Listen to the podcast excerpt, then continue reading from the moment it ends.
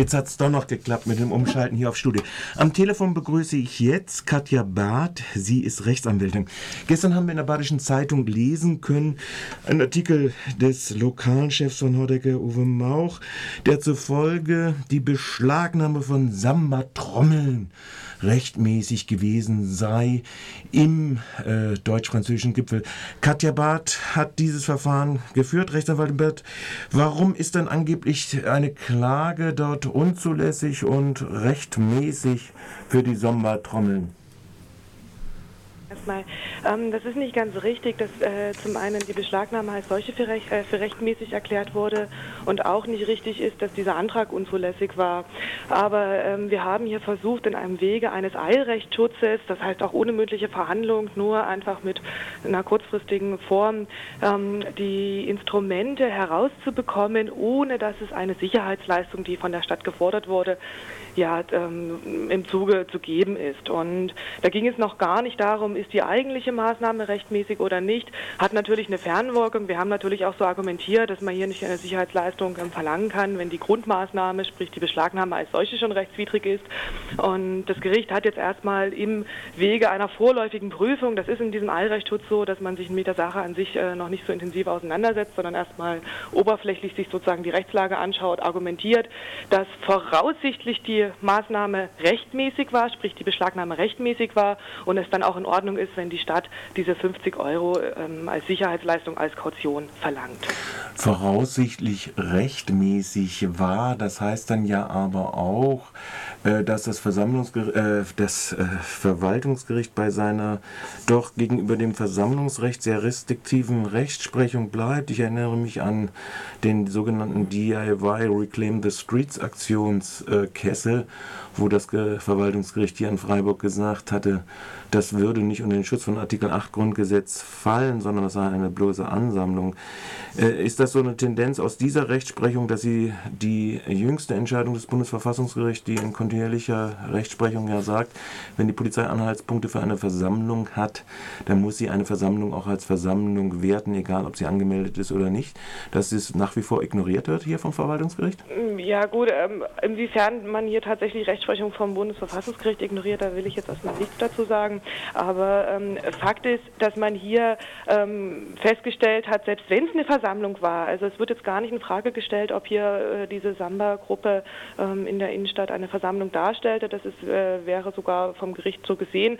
Aber es wird hier die Tendenz deutlich, dass man die Beschlagnahme an sich für in Ordnung hält. Also der Eingriff in die Versammlungsfreiheit und übrigens auch die Kunst- und Eigentumsfreiheit wird hier als gerechtfertigt gesehen mit der Begründung, dass wohl, das ist ja auch noch nicht festgestellt, es gab ja noch keine mündliche Verhandlung, aber man geht davon aus, dass der Sachvortrag der Stadt zutreffend ist, dass hier durch die Instrumente vor Ort insbesondere äh, gerade die Kommunikation der Polizei gestört wurde, was äh, eine Sicherheitsgefährdung eben im Zuge dieser äh, Gipfelproteste und eben auch dieser Absicherung des Gipfels ähm, äh, gewesen ist und auf der anderen Seite die äh, Lautstärke, die durch die Instrumente ausging, eben eine Gefahr für also eine, einen Straftatverdacht ähm, begründet hat. Also der konkrete Straftatvorwurf war äh, Körperverletzung durch Musikinstrument und dass man deswegen ähm, auch eine Beschlagnahme vornehmen konnte.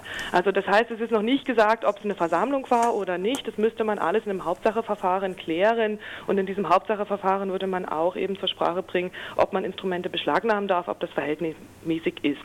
Bisher haben wir nur jetzt eine Tendenz vom Verwaltungsgericht Freiburg, die ähm, doch jetzt geschrieben haben, ähm, wo man eben äh, draus ziehen kann, den Schluss ziehen kann. In einer Hauptsache würde man sicherlich genauso äh, das ablehnen und sich auf die Seite der Stadt bzw. der Polizei stellen. Und das ist eine Tendenz, die wir kennen. Ja, das mhm. ist nichts Neues. Kommunikation der Polizei gestört. Das ist ja lustig. Äh, zur gleichen Zeit fand, glaube ich, äh, auf dem Münsterplatz ein Platzkonzert äh, der Leibwache oder der Leibgarde von Angela Merkel statt mit preußischen Militärmärschen. Äh, ja, gut, das lasse ich mal dahingestellt sein. Äh, gleichwohl äh, gibt es eigentlich hier, äh, äh, weil die Stadt ja Versammlungsbehörde Herr Rübsam vom Ordnungsamt da immer sehr intensiv ja ist, äh, die Behauptung mit dieser Körperverletzung durch Musikspielerei. worauf stützen die sich das mit ihren 103 Dezibel? Laufen die hier mit mobilen Messgeräten rum oder? Offensichtlich wurde das wohl gemacht, das heißt nach Aussage der Stadt, äh, eben der, das Amt für öffentliche Ordnung, einmal in Form der Frau Sester und einmal auch in äh, Person des Herrn Rubsam, wurde äh, mitgeteilt, es hätten Messungen stattgefunden. Was für Messungen, wie die passiert sind, wer die gemacht hat, wurde nicht festgestellt. Das ist im Rahmen dieses Eilverfahrens allerdings auch nicht möglich.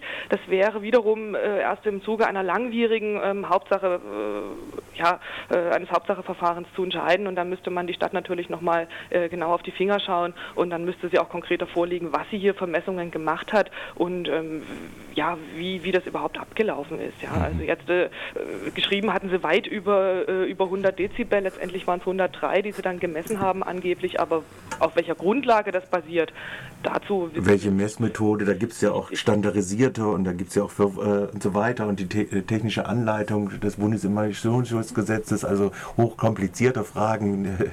Gut, man muss natürlich auch gucken, ähm, äh, in, in, welchem Winkel und wo standen die genau. Äh, Betroffenen und wenn ich natürlich direkt an eine Glaswand von einem Geschäft gedrückt werde, dann ist entsprechend der Schallpegel auch ein bisschen höher, als wenn ich mich bewege. Aber das ist alles noch gar nicht Thema gewesen ja. und das ähm, wird erst später überhaupt zur Sprache kommen. Ja. Man kann ja auch festhalten, dass äh, ich glaube vor ein oder zwei Wochen zumindest die Staatsanwaltschaft Freiburg gesagt hat, dass es eine Anzeige wegen Körperverletzung seitens der Polizei auch noch gar nicht gegeben hat, also noch gar nicht zugegangen ist und äh, wie sie das dann beurteilen wird, stehe auch noch auf einem ganz anderen Blatt, ob da ein sogenannter Strafvorwurf äh, der versuchten Körperverletzung ist.